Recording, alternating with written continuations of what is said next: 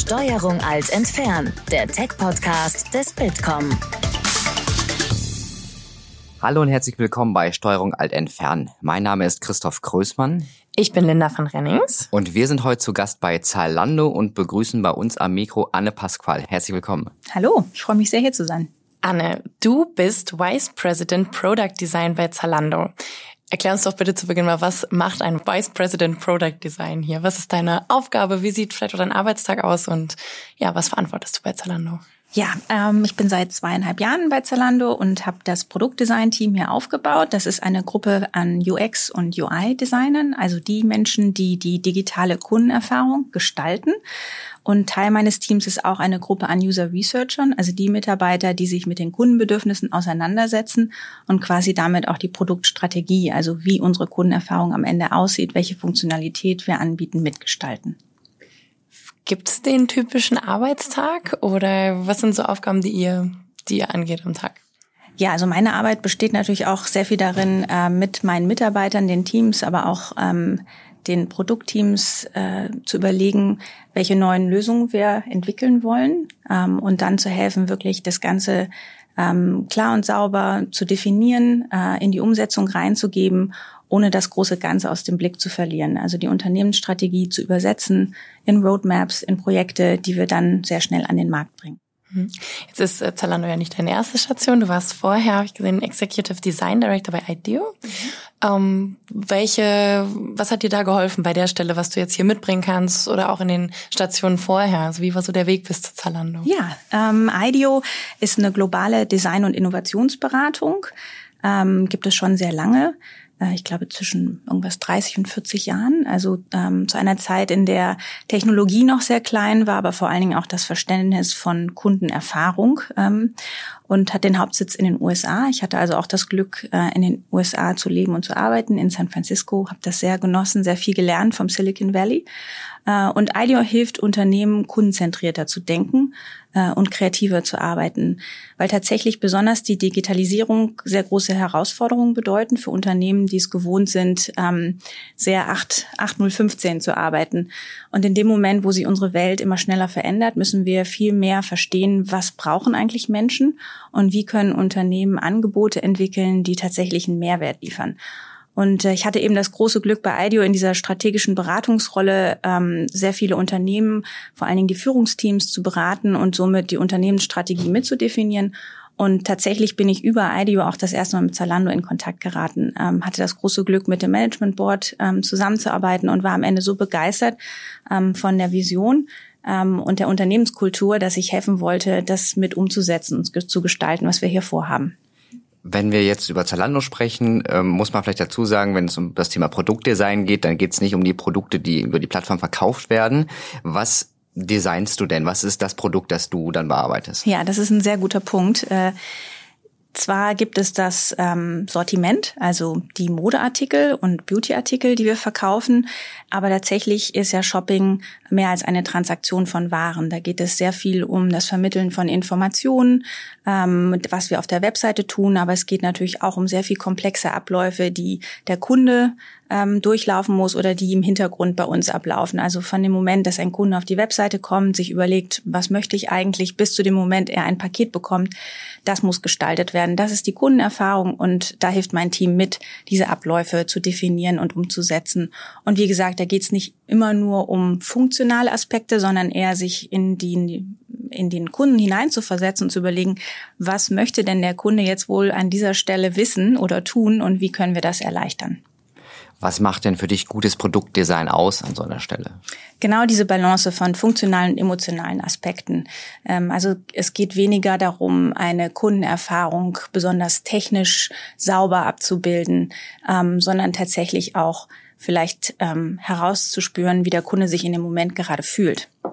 Und das ist auch das besonders Spannende, finde ich, bei Mode. Weil Mode, da geht's natürlich auch um ein paar funktionale Aspekte. Also passt mir das Modestück, ähm, ist das die Farbe, die ich gesucht habe.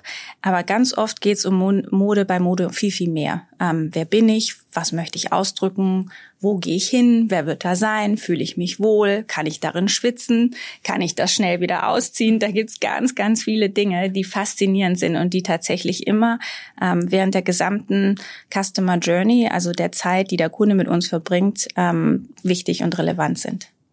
Wie findet ihr denn heraus, was der Kunde dann möchte? Also macht ihr Screenings? Ähm, lasst ihr Test-User die Webseite oder die App benutzen?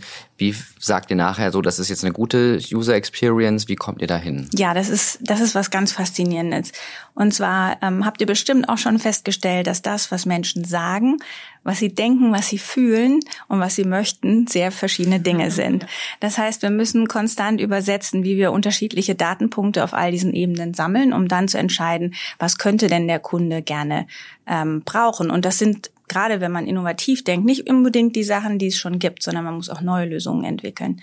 Ähm, wir sammeln Daten sozusagen vom äh, Verhalten der Kunden auf der Website, aber wir befragen sie auch zu Hause zum Beispiel. Wir haben eine ähm, sehr, lang, äh, sehr lange Studie gemacht, in dem wir Kunden in Europa zu Hause besucht haben.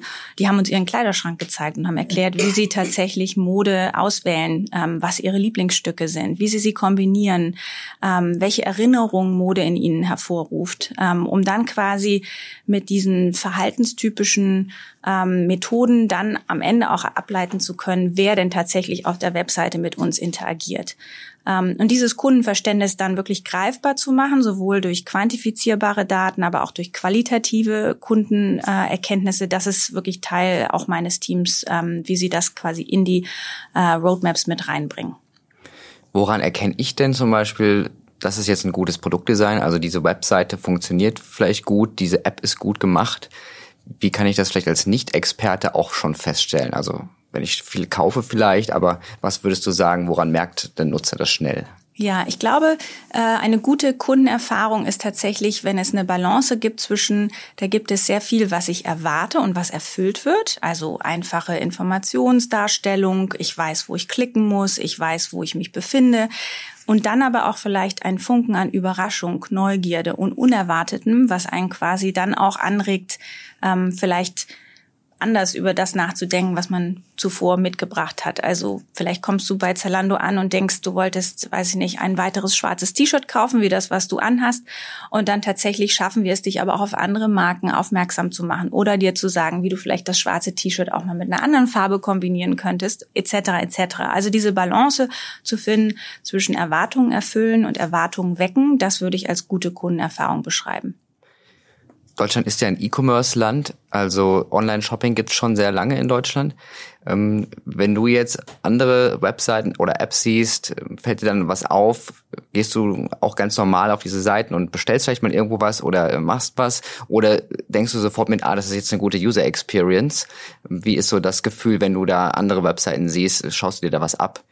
Ja, ich glaube, man kann generell sagen, dass es tatsächlich ähm, jetzt, seit es das Internet gibt, äh, sich die Sparten ja auch etwas auflösen. Das heißt, dass ähm, durch Plattformen wie Spotify, Pinterest, Netflix, ähm, natürlich auch Shopping-Plattformen ähm, sich verändern und auf Verhaltensmuster eingehen, ähm, weil der Kunde ja insgesamt solche Erfahrungen miteinander vergleicht. Also man wird ja nicht nur als Shopping-Plattform mit anderen Shopping-Plattformen verglichen, sondern tatsächlich mit digitalen Kundenerfahrungen insgesamt. Und das ist auch gut so, ähm, weil da dadurch können, können wir auch neue Formate entwickeln und anders Inspiration liefern. Das heißt, also ich glaube schon, dass in Deutschland ähm, siehe Zalando eine, eine hohe Qualität an ähm, E-Commerce-Plattformen vorhanden sind, vor allen Dingen auch Richtung Mobile, ähm, dass Kunden immer mehr auch on the go einkaufen ähm, können, aber gleichzeitig auch nicht nur das Sortiment entscheidend ist oder die Geschwindigkeit und Bequemlichkeit, ähm, was die Lieferungsmethoden angeht oder Zahlungsmethoden, sondern dass Kunden auch natürlich dankbar sind für Rat und Inspiration, ähm, aber auch äh, ja wissen wollen, da ist eine Marke, da ist ein Unternehmen, dem ich vertrauen kann, ähm, wo ich immer wieder hingehen kann, weil die mich verstehen und weil ich da tatsächlich ein, ein sehr positives Kauferlebnis habe. Gibt es Unterschiede? Sind wir ein E-Commerce-Land, aber gibt es Unterschiede ähm, zwischen dem Online-Shopper hier in Deutschland oder vielleicht dem Online-Shopper in Italien? Wie geht ihr auch damit um? Baut ihr Personas oder wie, wie charakterisiert ihr die und wer shoppt wie? Genau, ja. Also wie eben schon angedeutet, durch diese Studie, die wir gemacht haben, sind wir auf sechs äh, Verhaltenstypen ähm, aufmerksam geworden, die sich äh, vornehmlich darin unterscheiden, welche Rolle Mode für sie spielt. Da ist auf der einen Seite ähm, eine Gruppe an Menschen, mit, die mit Mode eigentlich nicht so richtig gerne was anfangen wollen. dann gibt's aber auch wieder die Mode ganz faszinierend finden. Und innerhalb dieser zwei Gruppen gibt es dann aber auch unterschiedliches ähm, Selbstvertrauen, was Mode angeht. Also selbst die, die sich für Mode interessieren, sind trotzdem manchmal recht unsicher, was sie einkaufen sollen oder tragen können.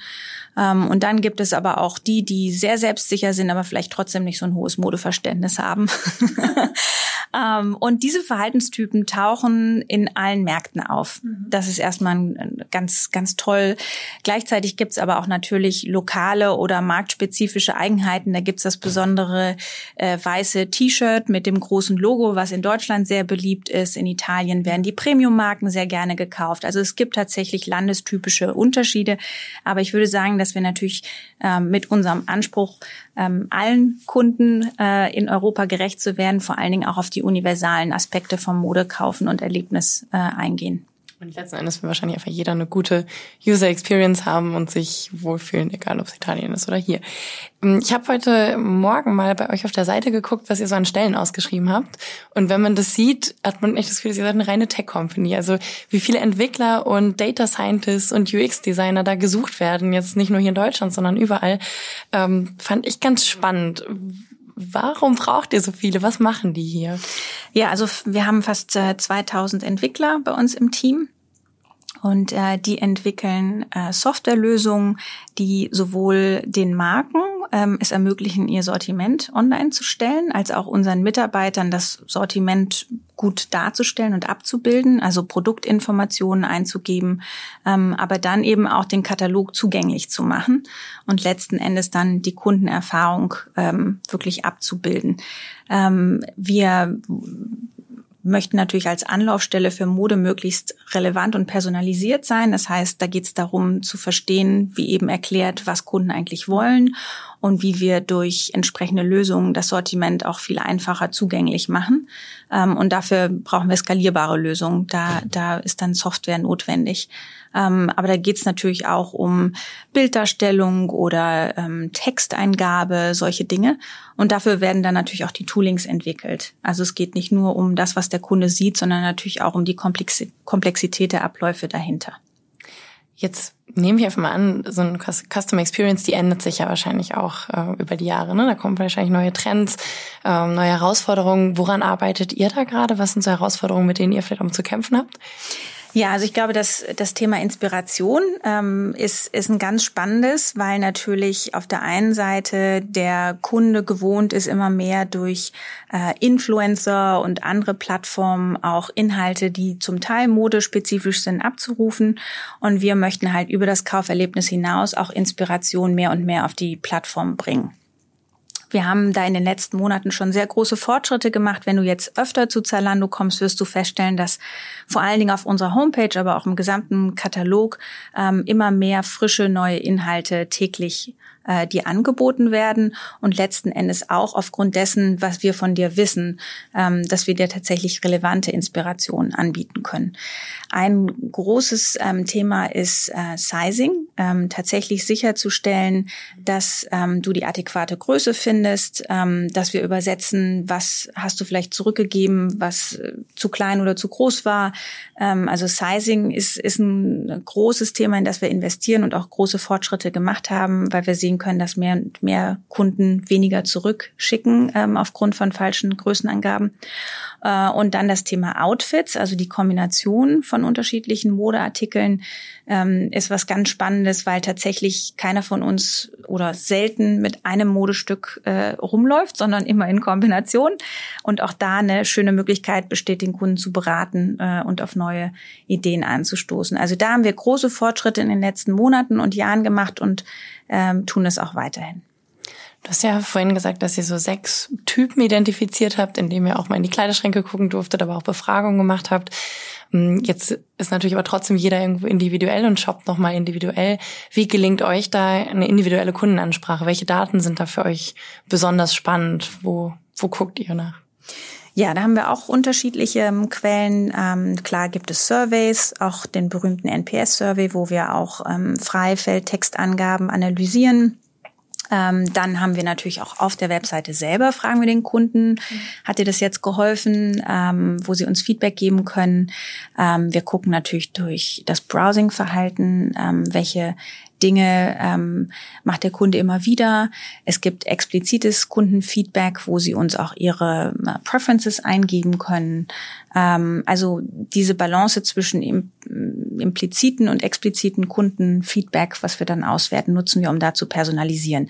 Aber es ist vor allen Dingen auch das Kaufverhalten selber. Also in dem Moment, wo wir natürlich sehen, da ist jemand, der immer wieder schwarze T-Shirts kauft, da zeigen wir natürlich öfter schwarze T-Shirts, aber vielleicht auch mal ein graues ähm, zwischendrin äh, oder auch Marken, die Kunden angeben, die sie gerne mögen. Also da gibt es sowohl das Product Matching als auch das Brand Matching ähm, und auch die Outfits selber, die Kunden sich dann anschauen.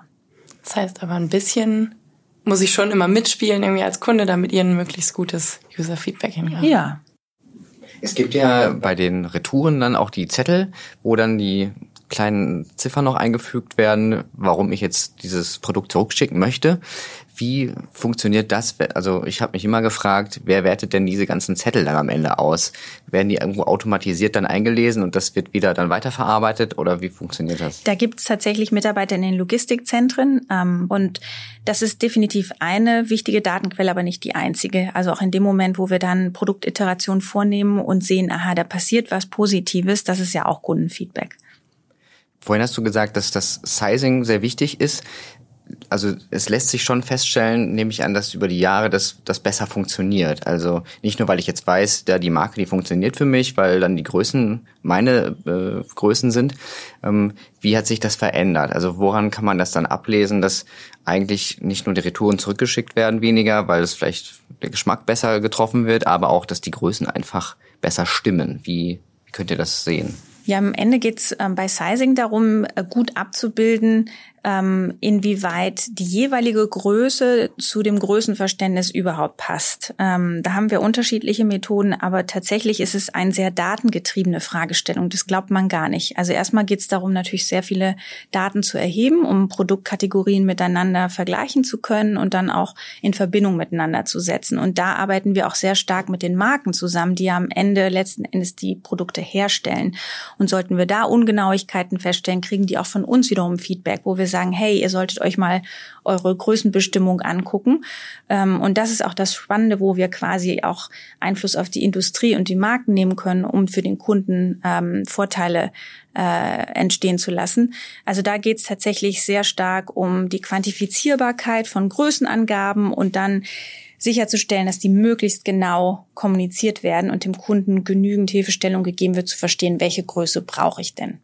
Lässt sich sagen, dass dieses Größenverständnis das abzuschließen, äh, über die Jahre verändert hat. Mein persönlicher Eindruck ist, ist dass das vielleicht früher ein bisschen anders war mit den Größen, dass ein äh, XL heutzutage eher so auch bei M passt schon. Also ja, es gibt so verschiedene Sachen, wo man vielleicht denkt, ähm, das hat sich über die Jahre verändert. Ist das wirklich so oder kann man das gar nicht so sagen? Ich glaube, was du ansprichst, ist tatsächlich ein inhärente Aspekt von Mode. Das sind die Trends. Ja. Ne? Manchmal, also jetzt ähm, tragen wir gerne oversized äh, Sachen. Ähm, das, da geht's um Fit. Am Ende des Tages ist es gar nicht so sehr, es ist SM oder L, sondern wie möchte ich denn ein bestimmtes Kleidungsstück tragen? Und das ist auch wieder das Spannende an dem Thema. Ja, da geht's nicht nur um die um die reine äh, objektive Größe, sondern auch, äh, wie soll es denn getragen werden oder wie fühlst du dich wohl darin? Also, dass es sich über die Jahre verändert hat, kann ich mir sehr gut vorstellen. Ähm, da genaue Messgrößen könnten wir jetzt, äh, glaube ich, nicht so festlegen. Dann kommen wir mal wieder zurück zu deinem Thema User Experience. Was hat sich denn da eigentlich über die Jahre bei Zalando verändert? Also am Anfang ist es natürlich, ich kaufe Schuhe und äh, da gibt's dann einen relativ einfachen Weg, aber das war's ja dann am Anfang. Ab wann schaut ihr denn, habt ihr denn wirklich drauf geschaut, das kriegen wir jedes Mal besser hin? Also wie ist so der Weg zu dem heutigen Zalando dann gekommen? Also ich würde schon sagen, dass äh, Teil der DNA von Zalando ist, die Kundenerfahrung bis zum Paket zu Hause zu denken. Also Zalando, die als erste wirklich dann ähm, Kundenmode so bequem nach Hause gebracht haben, das ist schon einzigartig gewesen und ist sicherlich auch, auch Grund des Erfolgs des Unternehmens, das weiterzudenken ähm, bis an den Anfang sozusagen der, der Kundenbeziehung, einen Kunden anzusprechen, eine App anzubieten, die sehr einfach zu benutzen ist, ähm, dann auch immer wieder Hilfestellungen anzubieten, ähm, gerade was Produktdetailinformationen angeht, aber auch Verfügbarkeit ähm, und dann diese Zuverlässigkeit in der gesamten Kundenerfahrung. Ähm, da glaube ich, haben wir über die Jahre immer wieder noch einen draufgesetzt ähm, und haben sicherlich Standards gesetzt. Jetzt ähm, habt ihr sehr, sehr viele Daten mittlerweile, die dann zusammenfließen, viele Touchpoints von Kunden. Ähm, wie setzt ihr dafür neue Technologien ein, um das auch alles zu bewältigen? Stichwort künstliche Intelligenz, ähm, Machine Learning. Ähm, wie kommt, wie setzt ihr sowas ein? Also stell mir vor, dass das mittlerweile ein großes Thema ist. Ja, absolut. Ähm, wobei da unsere Data Scientists natürlich ähm, die Aufgabenstellung aufnehmen, die wir aufgrund von strategischen Entscheidungen äh, festlegen. Und das hat ja wieder mit dem mit der Kundenzentriertheit von Zalando zu tun. Das heißt, äh, einfaches Beispiel, wenn du den Katalog anguckst, zu verstehen, wie sortiert man den Katalog am besten. Ähm, das kann man natürlich mit Hunderttausenden von Artikeln sehr schwer manuell, ähm, aber Machine Learning kann uns helfen, da bestimmte Muster aufzugreifen und dann die Algorithmen so zu trainieren, dass tatsächlich am Ende das abgebildet wird, was wir vom Kunden verstehen. Und ich glaube, dass die Interpretation von dem, was der Kunde will, weiterhin eine sehr menschliche Tätigkeit ist. Aber die Schlussfolgerung und die Optimierung für das, was wir dem Kunden eigentlich anbieten müssen, da können Algorithmen helfen. So die, diesen Vorschlags, ähm, Vorschlagshilfe, was könnte mir vielleicht gefallen? Das gibt's ja auch schon eine Weile, auch in anderen Shops natürlich. Ähm, was jetzt noch gar nicht so lange äh, zu sehen ist, dass äh, so ein gewisses Matching von Kleidung, von Mode.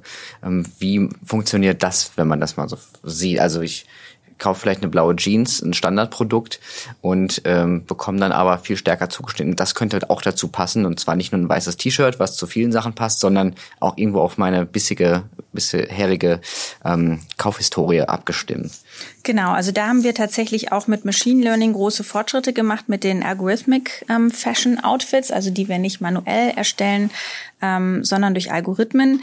Da haben wir interessanterweise aber auch erstmal ähm, die, das Lernverhalten durch menschlich kreierte Outfits äh, trainiert. Das heißt, ähm, unsere Salon äh, Style Advice ähm, äh, Kategorie haben quasi erstmal ein paar von den Outfits, die sie erstellt haben, zur Verfügung gestellt, damit man eine gewisse Qualität äh, definiert und dann ähm, wurden die Qual äh, Algorithmen quasi daraufhin äh, trainiert. Und das ist, finde ich, was, was sehr faszinierendes in dem Moment, wo man halt bestimmte Kriterien hervorruft, sei es Material, Farbe, Muster.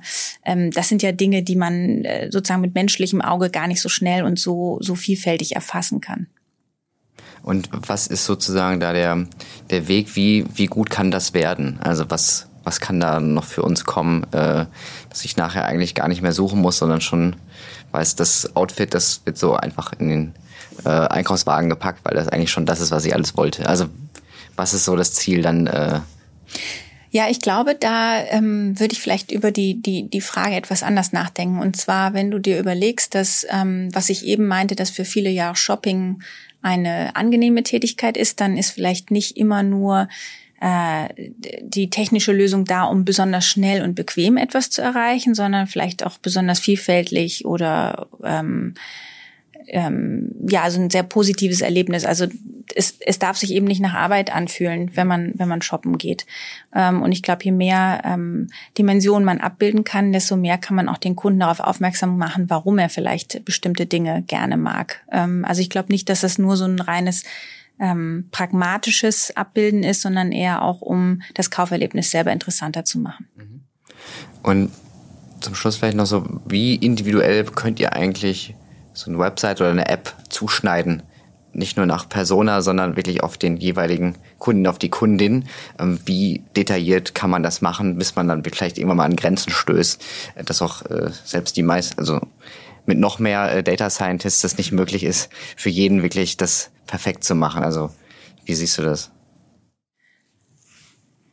Hm, jetzt muss ich noch mal nachfragen, was meinst du mit Grenzen? Also das, ähm, ich wirklich für jeden einzelnen Kunden das so individuell habe, dass er das ja, das bin ich, dass er sich sofort wieder erkennt ja. und das nicht nur auf sein vielleicht bisheriges Kaufverhalten oder seine mögliche Persona zugeschnitten ist. Also wie detailliert kann sowas werden? Also wie gesagt, ich glaube gar nicht, dass es nur detailliert um, um die Produktinformation geht. Ähm, was, was wir tatsächlich ähm, mit unserer Vision als Anlaufstelle für Mode erreichen wollen, ist, dass Kunden sich zu Hause fühlen und verstanden fühlen und dass es weniger um die schiere Menge geht als um die Relevanz. Ähm, also wenn wir sagen Spotify for Fashion, dann heißt das, dass ähm, immer wieder neue Inspiration dir gegeben wird, ähm, du neugierig wirst, Dinge ausprobierst, mutiger wirst, deine, deinen eigenen Modegeschmack weiterzuentwickeln ähm, und dafür das eher so als Miteinander äh, zu gestalten. Ich glaube, da geht für uns die Reise hin und äh, wenn Technologie uns helfen kann, das zu tun, wunderbar. Technologie ist ein gutes Stichwort. Hast ja vorhin schon mal gesagt, dass ihr viel KI nutzt, aber letzten Endes die euch eher unterstützt. Ähm, wohin kann es denn gehen noch? Also kann, uh, welche Technologien habt ihr vielleicht auch im Blick, die euch zukünftig noch helfen können, ähm, um so ein Shopping-Erlebnis oder generell auch eine Nutzererfahrung noch besser werden zu lassen? Ich glaube, was wir auf alle Fälle tun, indem wir dieses Ökosystem bauen, ist zu verstehen, wie wir Marken mit Kunden in Verbindung setzen, die Integration von Online und Offline und den gesamten Modekreislauf uns anzuschauen. Ähm, also auch gucken, wo ähm, kommen Modestücke her. Wir können besser ähm, die Herstellung von Modeartikeln weiter abbilden. Also sowohl mehr Daten über Modeartikel zur Verfügung zu stellen, aber dann auch Querverbindungen zu ziehen und sie dem Kunden ähm, darzubieten. Also da würde ich sagen, nutzen wir vor allen Dingen die Technologie. Klar braucht es natürlich auch dann Erkennung von, von Modeinhalten. Aber es geht vor allen Dingen darum, diese Information dem Kunden verfügbar zu machen. Mhm. Und nochmal, jetzt haben wir ganz viel über Online-Shops geredet, was auch total viel Sinn macht, weil wir hier bei Zalando bei sind. Aber ihr habt ja heute, glaube ich, sogar ein neues Outlet aufgemacht. Das heißt, ihr seid ja gar nicht nur online. Ähm, wie kann man denn eine gute Nutzererfahrung auch offline abbinden und vielleicht auch für die Zukunft? Wie kann man online und offline zusammendenken? Ähm, tatsächlich, die Outlets dienen ja dazu, unsere Überschussware zu verkaufen. Und ähm, wir sind vornehmlich online und denken, dass das gut Hand in Hand gehen kann, generell online und offline. Und tatsächlich, wenn man jetzt mal den reinen Ablauf von, ich empfange ein Produkt, äh, ein Karton zu Hause, dann hat das ja auch eine Offline-Komponente. Ähm, aber das sehen wir eher als komplementär. Und wie gesagt, unsere Outlets sind ähm, eine gute Möglichkeit, dem Kunden sehr schnell diese Überschussware zur Verfügung zu stellen. Ähm, und äh, ja, das wird sehr gut angenommen. Wir kommen langsam schon zum Schluss. Ich habe noch eine Frage, die mir gerade eingefallen ist. Wenn du selbst vor dem Zalando-Shop sitzt, also äh, bei der App oder ähm, auf der Website und dann vielleicht was einkaufen möchtest, ähm, fällt, also scannst du dann die Seite selbst auch, wenn du vielleicht für dich selbst was einkaufen möchtest? Oder ist aber gerade noch was, da müssen wir mal morgen wieder rangehen. Ähm, wie ist das? Also hast du da so einen, so einen eingebauten Blick schon dafür, wenn du auf der eigenen Seite oder in der App unterwegs bist? Ähm, fällt dir das dann direkt auf? Äh, Klar, äh, das, das fällt mir auf und gleichzeitig gestalte ich das ja nicht für mich, sondern für, für unsere Kunden. Also mich interessieren vor allen Dingen die Meinung und Kundenerfahrung von, von Freunden, Bekannten, aber tatsächlich unseren eigentlichen Kunden. Ich glaube, das ist der größte Fehler, den man machen kann, dass man ein Produkt nur für sich selber gestaltet, sondern man muss immer wieder diesen Perspektivwechsel vollziehen und dann überlegen, ähm, gerade ich jetzt, die Mode interessiert bin, muss mich auch in die Lage versetzen, in jemanden, der absolut überfordert ist, äh, Modeartikel einzukaufen. Also ähm, klar sehe ich das, aber man hat natürlich auch über die Jahre jetzt ähm, verstanden, dass bestimmte Lösungen, auch wenn sie vielleicht von der Oberfläche einfach äh, sind, zu ändern, dass da komplexe Abläufe dahinter sind. Aber ja, ich beschäftige mich selber sehr gerne mit dem Produkt und unserer Kundenerfahrung und ähm, ja, habe auch sehr viele Ideen, was wir da noch machen können. Super. Ganz zum Schluss haben wir immer noch drei Fragen an unsere Gäste, die nicht ganz so viel mit dem eigentlichen Thema des Talks zu tun haben. Ähm, sind ein bisschen privaterer Natur, aber ganz harmlos. Ich fange einfach mal an. Ähm, wenn ähm, du auf Twitter unterwegs bist, was für ein Account, welchen Account würdest du empfehlen unseren Hörern? Muss es Twitter sein oder kann ich auch? Kannst auch gerne Insta Okay, provokativ. Ich habe mich jetzt sehr gefreut, dass Greta Thunberg uns alle auf ihre Reise mitgenommen hat. Mhm. Fand ich sehr spannend. Die junge Dame auf ihrem Schiff. Ähm, tolle Geschichte. Gucke ich gerne rein. Cool. Was für ein Buch hast du in letzter Zeit mal gelesen? Was wie liegt da vielleicht auf dem Nachttisch? Der blinde Galerist von Johann König. Ähm, ein Galerist, der als Kind einen Unfall hatte und nicht sehen konnte und trotzdem jetzt einer der erfolgreichsten und innovativsten Galeristen ist. Das fand ich sehr faszinierend. Und ganz zum Schluss, wenn äh, du mal abschaltest und nicht an das Produktdesign von Zalando denkst, was machst du dann? Was gibt's da, womit du einfach mal entspannen kannst? Dann fahre ich mit meinen drei Kindern und meinem Mann an den See. Super. Ganz herzlichen Dank. Tolle Infos, ganz spannende Sachen, die wir von Zalando jetzt gelernt haben. Genau, dann ähm, sind wir am Ende. Äh, liebe Ann, vielen, vielen Dank für die vielen Insights zur User Experience, ähm, zur Webseite von Zalando. Ich shoppe jetzt in Zukunft noch mal ein bisschen anders und gebe noch mehr Feedback. Ähm, ja, vielen Dank dir. Wir schreiben noch mal ein paar Links in die Show Notes, dass ihr noch mal da ein bisschen was sehen könnt und das könnt ihr euch dann alles angucken auf www.bitcom.org/podcast und damit sagen wir Tschüss und bis zum nächsten Mal und danke an dich. Vielen Dank, hat mir danke. viel Spaß gemacht. Das war Steuerung Alt entfernen, der Tech-Podcast des Bitkom. Weitere Folgen findet ihr auf www.bitkom.org/podcast.